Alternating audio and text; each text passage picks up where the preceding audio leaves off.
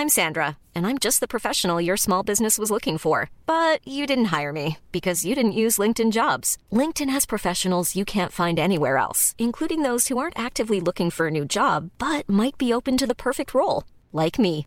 In a given month, over 70% of LinkedIn users don't visit other leading job sites. So if you're not looking on LinkedIn, you'll miss out on great candidates like Sandra. Start hiring professionals like a professional. Post your free job on linkedin.com/people today.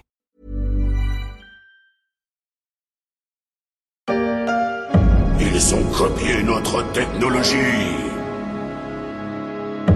Maintenant, ils veulent le pouvoir absolu.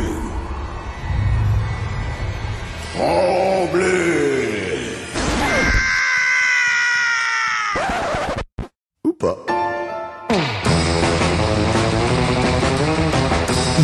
débarqué quasiment à l'improviste en ennemi bêta de Rayman. 15 ans après, ils ont enfin conquis le monde, les lapins crétins.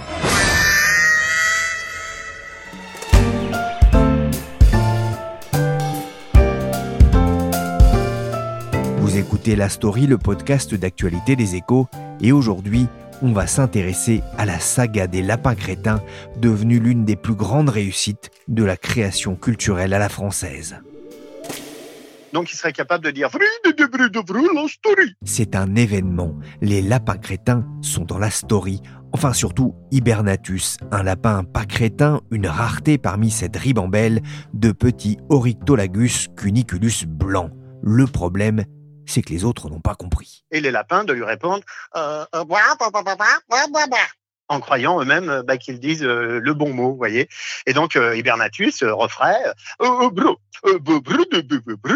story. Et là, les lapins,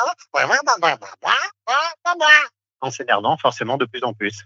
Damien Laquet, la voix des lapins crétins s'est prêtée au jeu avec le seul lapin capable de prononcer le mot Lastori, car ils ont un langage bien à eux, un langage né il y a 15 ans dans le studio d'Ubisoft à Montpellier, un langage qui a fait d'eux des personnages de fiction presque aussi célèbres que la bande à. Ils ont conquis la Terre et projettent maintenant leur crétinerie vers la planète Mars. France 4 diffusera le 29 septembre un épisode spécial de 68 minutes retraçant les aventures des lapins crétins envoyés en mission sur Mars. Ces personnages de jeux vidéo, imaginés il y a 15 ans par les équipes d'Ubisoft, sont aussi devenus des stars de la télé, de la bande dessinée et des parcs d'attractions, symboles de la stratégie multicanale du groupe français. Bonjour Loïc Gounon. Bonjour. Vous travaillez pour Ubisoft Montpellier, vous êtes directeur de marque, vous étiez là déjà il y a 15 ans.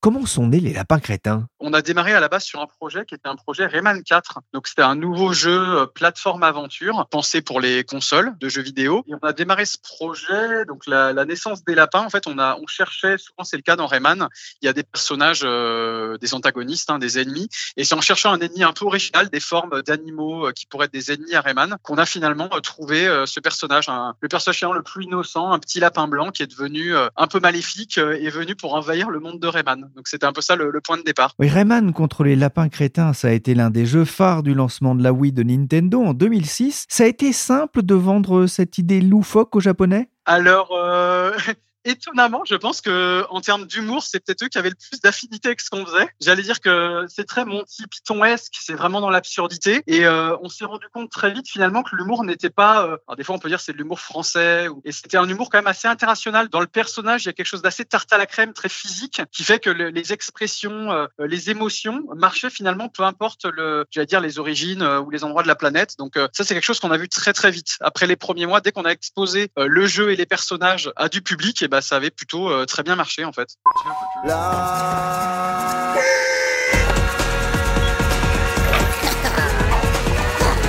C'était les faire-valoir de Rayman, la première star créée par Ubisoft. L'idée d'en faire des, personnages à part entière dans un jeu, c'est venu comment? C'est arrivé plus tard. À vrai dire, c'était pas un souhait au tout début. Hein. C'était vraiment, on faisait un party game. Le principe d'un party game, c'est qu'on enchaîne des séquences, des niveaux. Et donc, euh, Rayman était le personnage principal, mais se retrouvait finalement un peu acculé par les lapins et devait, euh, il y avait une notion un peu de gladiateur. Il devait faire des jeux, des arènes et devenir un peu la star euh, des lapins crétins, en un sens. Et donc, en fait, on voyageait à travers des tableaux et chaque tableau était un prétexte pour euh, parodier des du quotidien, montrer comment les lapins avaient envahi le monde de Rayman. Et on est parti de là et en fait on a vu assez rapidement qu'il y avait un potentiel, que le personnage en lui-même attirait sans même Rayman. Et c'est arrivé progressivement. Le jeu suivant, on a mis, il y avait toujours les, les Rayman et les lapins et ça a pris deux ou trois jeux avant que vraiment les lapins deviennent leur propre franchise et leur propre jeu dédié, etc. Mais ça a été assez naturel au final. Vous avez été surpris par l'accueil du public? Oui, je pense que ça serait euh, prétentieux euh, de dire qu'on était sûr que ça allait marcher autant. Hein. Voilà, c'est un peu comme souvent dans la création, il y a des idées qui arrivent, ça brasse, euh, voilà, des fois des accidents heureux. Là, je pense qu'il y avait des vraies bonnes intuitions au départ. Il y a vraiment du talent dans les gens qui ont créé ce, ce personnage, hein, les personnes qui ont amené le Cara Design, qui est ensuite devenu un modeling 3D pour ensuite amener une signature audio originale par-dessus. Et tout ce cocktail, finalement, et le contexte dans lequel ça arrivait, la Wii qui a été, comme vous l'évoquiez un peu plus tôt, un sacré tremplin aussi de visibilité sur le produit lui-même. Tout ça a fait finalement que la campagne marketing, les vidéos virales, on était au début des réseaux sociaux, de la viralité, des premières vidéos YouTube, et on avait des vidéos assez virales qui faisaient beaucoup rire les gens. Donc en fait, dans la campagne de promotion, il y avait toutes ces vidéos que les gens euh, collectionnaient, qui s'appelaient euh, à l'époque les bunny scant, et qui étaient complètement absurdes et qui ont fait aussi une partie du bouche à oreille. Donc euh, bah, voilà, et après ça a pris un peu organiquement. Ce qui fait le succès des lapins crétins, c'est aussi leur voix, leur langage. C'est le comédien Damien Laquet qui les interprète aujourd'hui, notamment dans les séries et télé. Mais au départ, euh, je crois que c'était beaucoup plus artisanal. En fait, on a dans nos, dans nos bureaux à Montpellier euh, quelqu'un, euh, donc Johan Perrier, mais dont le petit nom c'est Popo. Et c'est un ingénieur 3D qui fait, voilà, à ses heures perdues, il fait des, voilà, il s'amuse à, à, parler, à faire des bruits bizarres dans l'open space. Et en fait, ça faisait marrer tout le monde déjà dans les bureaux depuis pas mal d'années. Et c'est notre directeur audio qui a eu l'idée, en fait, à la base pour une voix un peu témoin, maquette, de mettre la voix de, donc de Popo sur un personnage. Et en fait, de fil en aiguille, la voix s'est retrouvée en temporaire dans la version du jeu. Ça faisait marrer tout le monde et en fait on est resté là-dessus. Donc ouais, toutes les voix du premier jeu et pendant quelques années, ça a été Johan Perrier qui avait un double métier, le métier euh, voilà d'ingénieur 3D et, euh, et voilà et, quand il avait le temps, prêter sa voix au lapin crétin quoi. Donc euh, tous les personnages effectivement lapins quels qu'ils soient étaient incarnés par Johan.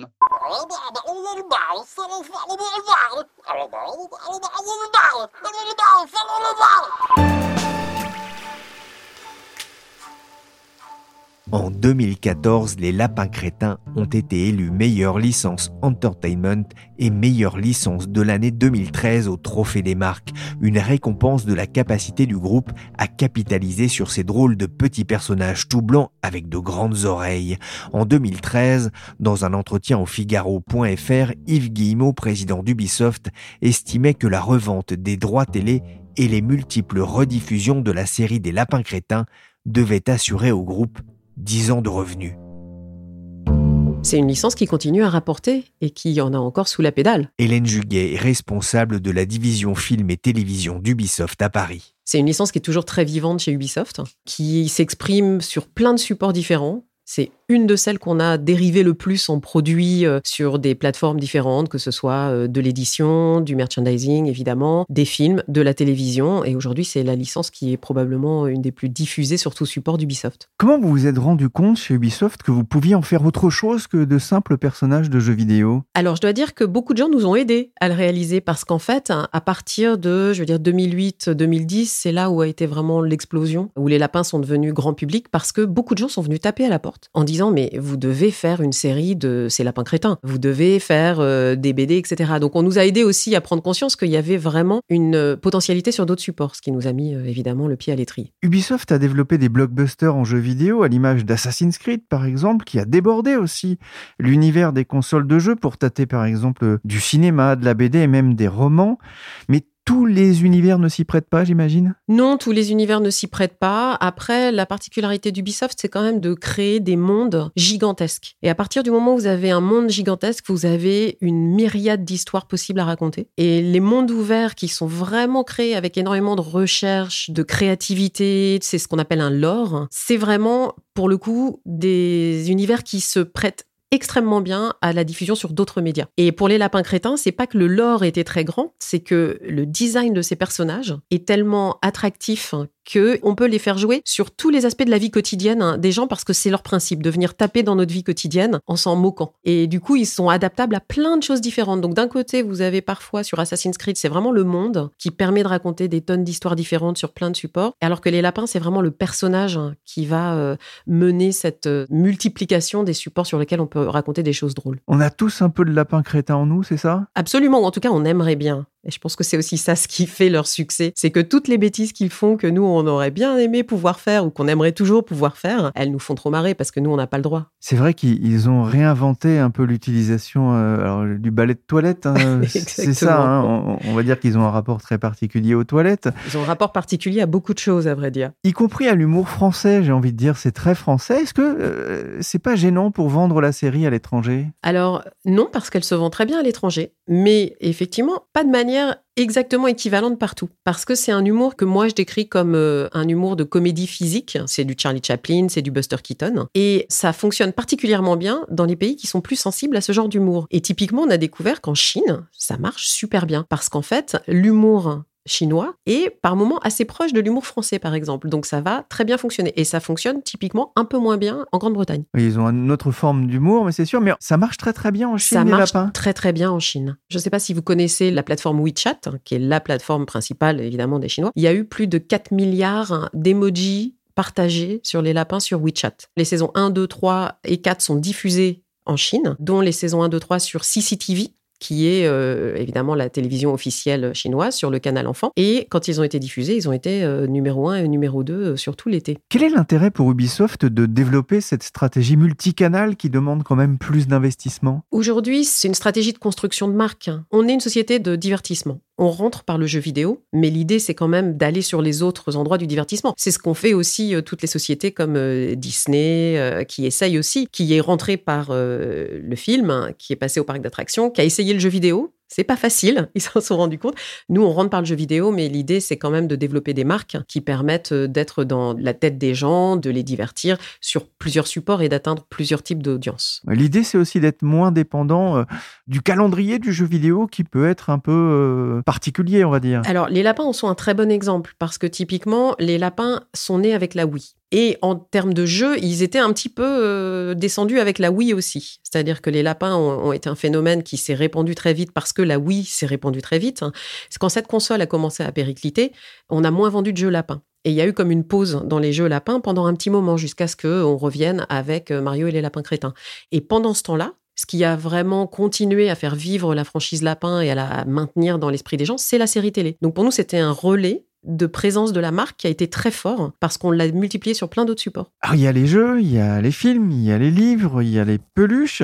Ils ont aussi un, potentiel commercial important à travers euh, les partenariats qu'Ubisoft a signés notamment par le passé avec euh, Renault ou Coca-Cola. Oui, tout à fait. Il y a eu aussi euh, Quick, Burger King, donc il y en a très régulièrement. Il y a aussi des choses qui sont faites euh, pro bono. On travaille avec l'UNICEF, par exemple, depuis quelques années. Donc ils ont évidemment la capacité à aller ramener du revenu à travers des partenariats signés chez ces personnes-là. Parfois, c'est aussi juste de la cross-visibilité. C'est pas toujours en termes de cash.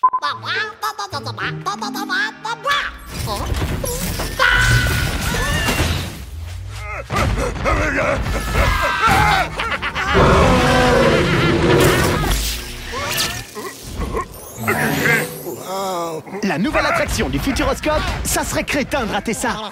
Un dernier mot, Hélène. Les lapins crétins sont aussi les stars d'une attraction au Futuroscope. Ça avait entraîné une forte hausse de la fréquentation du parc en 2014. Ça avait aussi poussé Ubisoft à ouvrir un petit parc à thème en test à Montréal en 2016.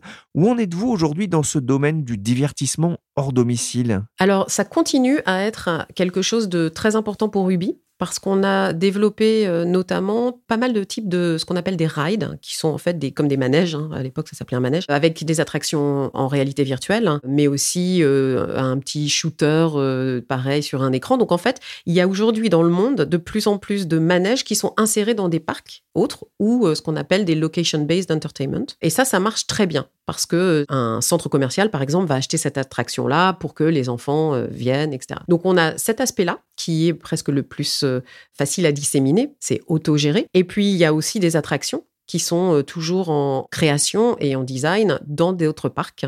Et ça, ça continue.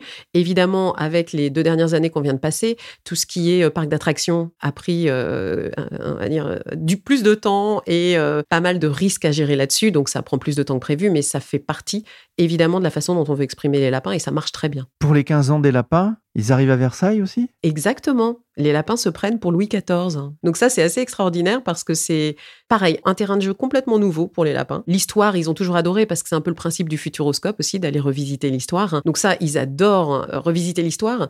Et là, c'est aussi une façon euh, d'emmener les enfants euh, à la fois dans une aventure qui est ludique hein, et qui est pédagogique parce qu'ils vont découvrir pas mal de choses sur ce qui va se passer dans les jardins de Versailles. En 15 ans, les lapins crétins n'ont pas pris une ride. Dans Mission sur Mars, ils continuent d'amuser la galerie avec des lapins astronautes. Mais pourquoi ça marche?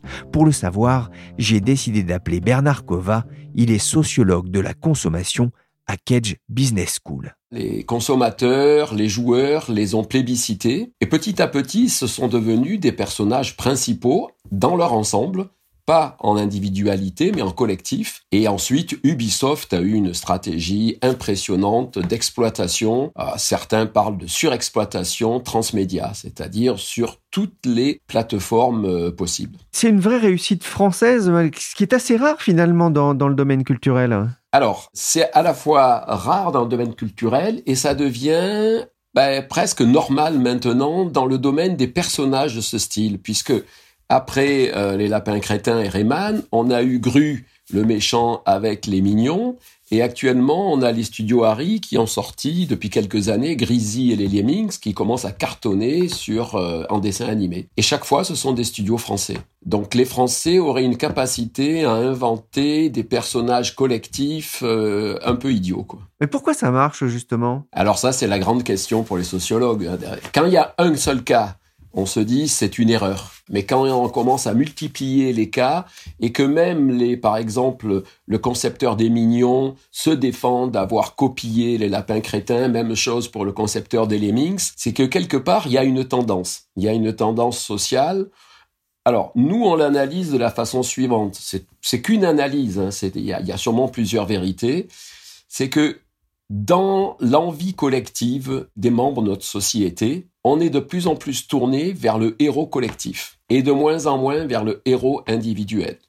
Dans les jeux, Pac-Man et Mario ont été remplacés euh, ben, par les lapins crétins. Dans les séries ou dans les films, vous aviez des James Bond, vous aviez des, des héros de ce genre. Ils sont remplacés aussi par des équipes. Pourquoi? Ben Parce que quelque part, on a besoin de la communauté. Et les deux dernières années ont montré que on avait encore plus besoin de la communauté et du collectif que ce qu'on croyait. Et ces héros type Lemmings, euh, Mignon, Lapin Crétin, c'est des collectifs. Il n'y a rien qui sort. Il n'y a rien qui sort. Vous pouvez pas dire, moi j'aime tel lapin crétin. Ah, dans les mignons, il y a un tout petit peu de différenciation ou tel lemming. Vous aimez l'ensemble. Et je crois qu'on a besoin de, de se retrouver en miroir dans, dans ces ensembles qui nous rappellent la communauté. Réussir à associer une marque au terme de crétin, là aussi c'est très fort? Ça, c'est très fort, absolument. Les autres n'ont pas osé, surtout que le mot crétin, notamment en France, est très connoté euh, maladie.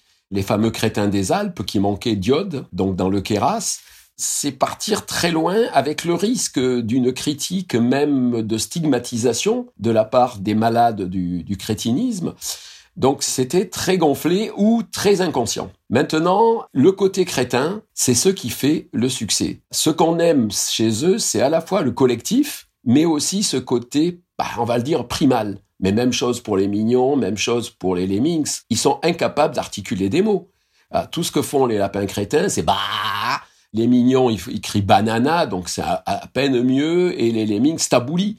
Mais ces gens restent au niveau d'un langage qu'on peut appeler primal. Hein, si vous vous rappelez sûrement le cri primal de Janov, on est dans cette idée d'individus pas attardés, mais qui n'ont pas besoin du langage. Et ça les rend crétins. Quoi. Le langage des lapins crétins, interprété par Damien Laquet, à qui j'ai demandé comment on pouvait définir justement le langage de personnages qui ont encore moins de neurones qu'un flan à la vanille.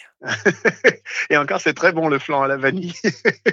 Alors, euh, en fait, euh, c'est l'interprétation. C'est toujours la même chose lorsque l'on interprète les émotions, les sentiments, que l'on parle en français, en anglais, en wolof ou en lapin. En général, on arrive à se comprendre. Je crois que les émotions restent universelles. Voilà, toutes les émotions confondues. C'est un gros travail, euh, justement, de faire la voix de, de, plusieurs lapins, parce que vous les faites toutes. Oui, je suis la voix de tous les lapins. Alors, euh, beaucoup de travail euh, sur le plateau, oui. En amont, un peu moins, parce que c'est vrai que ça fait 22 ans maintenant que je suis voix, voix caméléon, voix doubleur, pour des voix de jouets, des voix de, de jeux vidéo, etc. Et donc, ça fait partie de mon quotidien de créer des voix. Lorsque l'on me demande de m'inspirer de ce qui nous entoure, de faire un lapin, que ce soit un lapin belge, une lapine blonde, euh, que ce soit un lapin, un gros lapin ou un plus petit lapin, un lapin plutôt triste, un lapin euh, euh très timide ou un lapin qui gouverne les autres. Ou voilà, enfin, en fait, il y a toujours des traits de caractère qui marquent chez les humains et que je peux reproduire dans les lapins. Ça donne quoi un lapin en colère?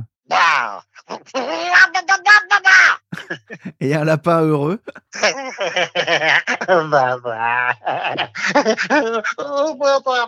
Là, il est un petit peu amoureux, là, faut avouer. Bernard Koval et les lapins crétins ont conquis la Terre au cinéma, à la télé, en peluche, en produits dérivés.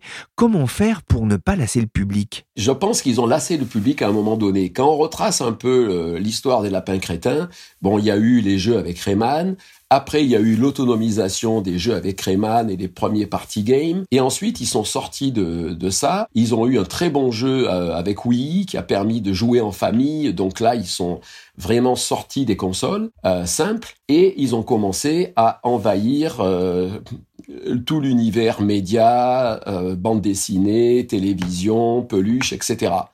Mais à un moment donné, ils ont perdu les gamers. C'est-à-dire que ceux qui avaient aimé le début et qui avaient aimé les premiers jeux ont eu tendance à être très critiques. Et euh, sur le net, c'était assez abominable les critiques de la surexploitation des lapins crétins par Ubisoft. Et ce genre de critique peut à un moment donné quand même retourner l'opinion. Et c'est là qu'ils ont été, Ubisoft a été impressionnant. Ils ont réussi à faire cet accord avec euh, la licence de Mario et de faire ce jeu fantastique qui a à la fois plu au public, plus aux experts, aux gamers, etc.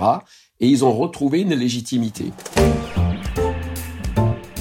Merci Bernard Kova, professeur à Kedge Business School. Merci aussi à Hélène Juguet et Loïc Gounon d'Ubisoft. Et un grand merci à Damien Laquet qui prépare son retour sur scène pour fin octobre dans un spectacle écrit par Jacques Chambon et qui s'appelle Dancing. Son spectacle intitulé Je suis pas malade continue aussi en tournée dans toute la France. La story s'est terminée pour aujourd'hui. Cette émission a été réalisée par Willy Gann, chargé de production et d'édition, Michel Warnet.